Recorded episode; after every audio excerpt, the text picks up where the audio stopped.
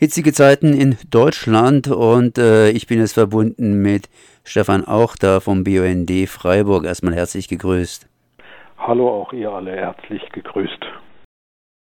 Ich wollte mit hitzigen Zeiten einfach darauf hinweisen, dass wir einfach Energie brauchen und die Atomenergie ist ja hier in Deutschland zumindest abgeschaltet worden. Da gibt es allerdings verschiedene Pläne, gibt es immer. Immer wieder tun einige Parteien sich hervor, dass sie die Atomkraft wieder ins Leben zurückboxieren wollen, während doch auf der anderen Seite die Industrie sagt, Nein zur Atomkraft, beziehungsweise wir halten uns an den gesetzlichen Rahmen und da wird sich wohl nichts mehr entwickeln. Ja, aber das, was jetzt kommt an Forderungen, die Atomkraftwerke wieder einzuschalten oder neue Atomkraftwerke zu bauen, sind in meinen Augen rein populistische Forderungen. Die Atomenergie hat ganz genau einen einzigen Vorteil gegenüber Kohle und Gas. Das ist, dass sie wenig CO2 ausstößt, aber nicht gar keins. Aber trotzdem wird immer wieder mit der Atom, äh, mit der CO2-freien Atomenergie ähm, hausieren gegangen. Das ist schlichtweg falsch. Die Atomenergie ist nicht CO2-frei, aber sie liegt irgendwo in Bereichen, wo die Windenergie und die Wasserkraft und die Solarenergie auch liegt. Ist also nicht, äh, was den Klimaeffekt in der Hinsicht angeht, nicht, nicht schlimmer und nicht besser als die Erneuerbaren. Dann hat die Atomenergie natürlich den Vorteil, dass sie permanent vorhanden ist, ist aber auch gleichzeitig ein Nachteil, wenn, weil wenn man den Strom nicht braucht, das passiert des Öfteren in Frankreich, wenn die Atomkraftwerke alle mal laufen und wenig Strombedarf ist, dann muss man den Strom billig ins Ausland äh, zum Beispiel verkaufen.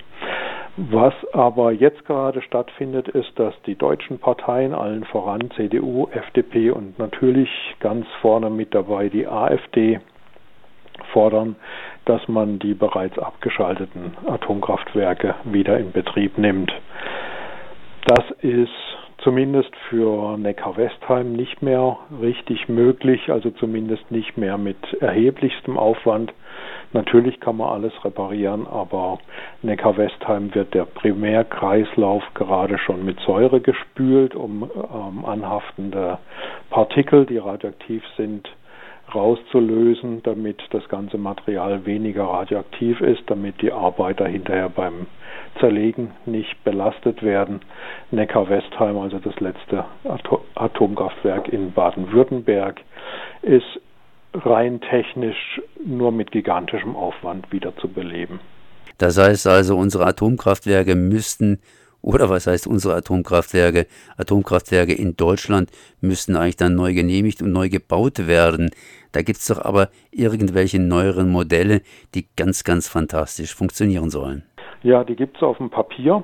Und so, sofern ein Papier funktioniert, sofern man eine Bauzeichnung als Gerät bezeichnen will, funktioniert das alles, aber wir wissen alle, wie weit es ist vom Papier zum realen Bauelement, vor allem in der Nukleartechnik. Die letzten Atomkraftwerke, die in westlichen Ländern, sage ich jetzt mal, also nicht in China oder in Russland gebaut worden sind, waren alle gigantisch verzögert. Und das lag nicht an überbordender Bürokratie, sondern einfach an Schlampereien. Das lag daran, dass wie in Flamanville zum Beispiel ähm, Reaktorbauteile falsch geliefert worden sind. Das lag daran, dass falscher Beton für die Sockel gegossen wurde. Das lag daran, dass ähm, der Stahl, der für den, für den Reaktordruckbehälter falsch bemessen war. Also Dinge führen zu gigantischen Verzögerungen und wir haben schlichtweg keine Zeit mehr. Die erneuerbaren Energien sind deutlich schneller ausbaufähig als die Atomenergie und nur da nur deswegen, weil wir in den letzten, ich sag mal, grob zehn Jahren die erneuerbaren Energien gigantisch ausgebremst haben zugunsten von Kohle, Gas und Atomkraftwerken, haben wir noch nicht so viele erneuerbare Energien im Netz, wie wir eigentlich längst haben könnten und müssten. Aber da gibt es ja auch Widerstände, sprich, da gibt es Menschen, die eben gegen Windräder vorgehen etc. und deshalb auch hier nicht technisch, sondern politisch Windenergie ausbremsen? Ja, natürlich gibt es Vorbehalte gegen Windenergie. Ich kann das zwar nicht ganz nachvollziehen, weil ich muss, äh, ich, ich, muss gestehen, und da bin ich wahrscheinlich eher ein, ein seltener Fall, mir gefallen sie. Aber ich lebe jetzt auch nicht in Norddeutschland, wo dann 100 Windräder an einer Stelle stehen. Von daher, ähm, also wenn ich hier in Freiburg mich umgucke und auf den Schwarzwaldhügeln ein paar Windräder stehen sehe und die sich drehen oder auch gerade mal nicht, das finde ich, das stört mich nicht großartig. Aber gut, es gibt Leute, die das stört. Diese Leute müssen sich aber auch im Klaren sein, der ganze Strom, den wir brauchen, den wir verbrauchen, der muss irgendwo halt produziert werden. Die Atomkraftwerke sind jetzt nicht mehr einsatzfähig, die sind vom Tisch. Deswegen brauchen wir jetzt schnell eine Lösung. Und entweder wir befeuern den Klimawandel immer noch mit Gas, Kohle, Kraftwerken oder wir bauen die Erneuerbaren aus. Und wenn dann diese tollen neuen Atomkraftwerke, die alle ganz ungefährlich sind und die Fusionskraftwerke, die alle ganz billig sind, irgendwann in 20, 30 Jahren funktionieren, dann können wir ja die Windräder wieder abbauen. Wenn die gefahrlos und glaubhaft gefahrlos und ohne ähm, ohne Probleme in den Uranminen und ohne Probleme auf den Transporten, ohne Probleme bei der Entsorgung und beim Betrieb, keine keine Möglichkeit für Terroristen oder für Armeen anzugreifen. Wenn das alles gewährleistet ist, dann können wir ja die Windräder wieder abbauen, aber bis dahin werden wir sie brauchen. Wind, der weht auch ziemlich heftig aufgrund des Klimawandels teilweise, aber er weht auch unstet. Das heißt, äh, da ist nicht ständig Wind zur Verfügung. Ja, das Problem kann aber gelöst werden. Wir bauen gerade kräftig an Stromtrassen, die den Windstrom zum Beispiel vom Norden nach Süden und den Solarstrom vom Süden nach Norden transportieren. Wir bauen auch gerade die Stromverbindungen ins Ausland aus, sodass wir also zum Beispiel die Speicherseen in der Schweiz mitnutzen können, sodass wir Speicherseen auch in Frankreich mitnutzen können. Und natürlich verkaufen wir auch in Windüberschuss oder Solarüberschusszeiten unseren erneuerbaren Strom ins Ausland, also zum Beispiel nach Frankreich oder über die Schweiz nach Italien oder nach Österreich und beziehen dann aus teilweise denselben Ländern oder aus anderen Ländern wie zum Beispiel Dänemark und Norwegen wieder Strom in dem Moment, wo wir Knappheit haben. Das ist völlig normal. Das ist ein Vorgang, der schon ähm, seit Jahrzehnten funktioniert, seit es das europäische Stromnetz gibt. Nur nimmt halt die Problematik zu, dass ein, dass Deutschland mit äh, erneuerbaren Energien nicht zuverlässig ganz genau in jedem Moment genauso viel Strom herstellen kann, wie möglicherweise der Bedarf ist. Aber auch da sind wir dran. Der Bedarf kann geregelt werden, wenn man sich jetzt zum Beispiel vorstellt, zum Beispiel ein großes Kühlhaus, was ja einen Strombedarf hat zum Kühlen. Das kann durchaus auch mal ein, zwei Stunden ohne Strom dastehen. Gut isoliert sind die, sodass man sagen kann, okay, wenn man Überschussstrom hat, kühlt man das eben ein bisschen stärker, als es eigentlich müsste. Und die ein, zwei Grad, die können wir dann zum Beispiel wieder nehmen, wenn wir ähm, wenn wir in der Nacht keinen Solarstrom haben und dann ähm, verliert das Kühlhaus eben wieder ein bisschen Energie. So können wir auf der Nachfrageseite ähm, uns mehr auf, den, auf das Stromangebot ausrichten. Das heißt, was wir letztendlich tun müssen, teilweise tun müssen, ist nicht mehr den Strom dann produzieren oder das nicht mehr so sehen, dass der Strom dann produziert wird, wenn wir ihn haben wollen, sondern den Strom haben wollen, wenn er produziert wird. Das geht ohne Komfortverlust in vielen Fällen völlig problemlos.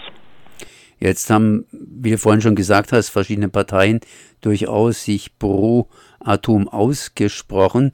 Das, was du gerade eben auch erklärt hast, sind ja eigentlich fast altbekannte Tatsachen. Das heißt, es ist eine Frage der Zeit.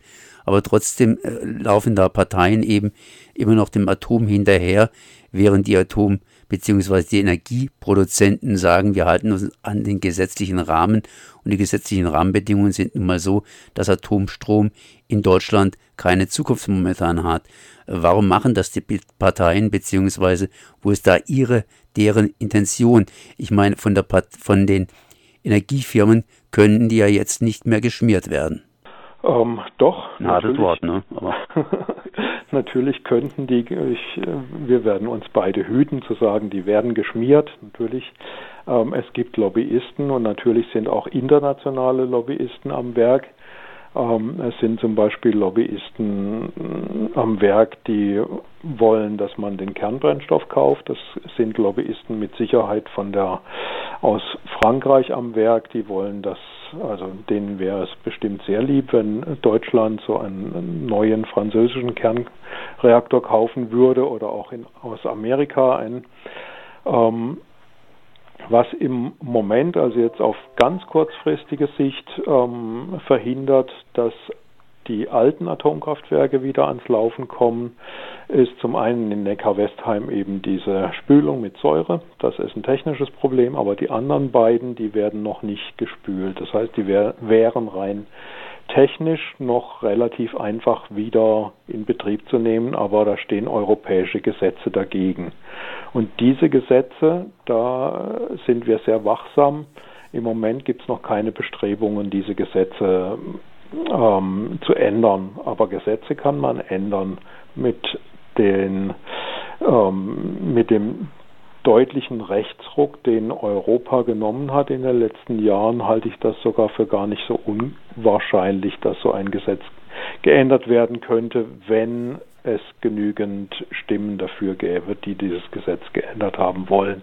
Nämlich das Gesetz, dass ein Atomkraftwerk, wenn es mal aus der Genehmigung raus ist, also wenn es offiziell stillgelegt ist, nicht mehr wieder in Betrieb genommen werden darf, außer es entspricht den aller, allerneuesten gesetzlichen Vorgaben für Atomkraftwerke und das können unsere alten Atomkraftwerke nicht liefern. Dann könnten wir fast zum kurzen Fazit kommen. Das heißt, äh, die erneuerbaren Energien, die müssen wir natürlich noch entsprechend ausbauen. Da gibt es bestimmte Langsamkeiten, die in Schnelligkeiten verwandelt werden müssen. Unsere Atomkraftwerke in Deutschland sind zumindest abgeschaltet. Neckar-Westheim ist sozusagen nicht mehr in Betrieb zu nehmen. Die beiden anderen könnten noch technisch in Betrieb genommen werden. Da gibt es gesetzliche Restriktionen dagegen.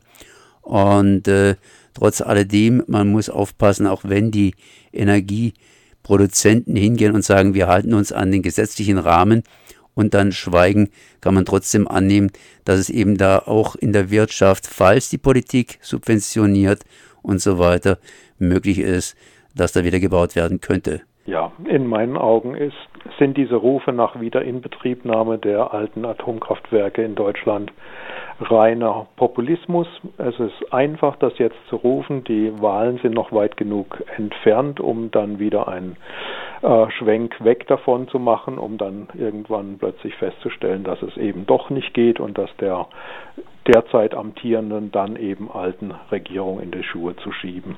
Stefan, ich danke dir mal für dieses Gespräch. Das war Stefan Auchter, BUND Freiburg, mit einem Vorsichtszeichen. Atomkraft ist sein totes Pferd, aber noch nicht unter der Erde.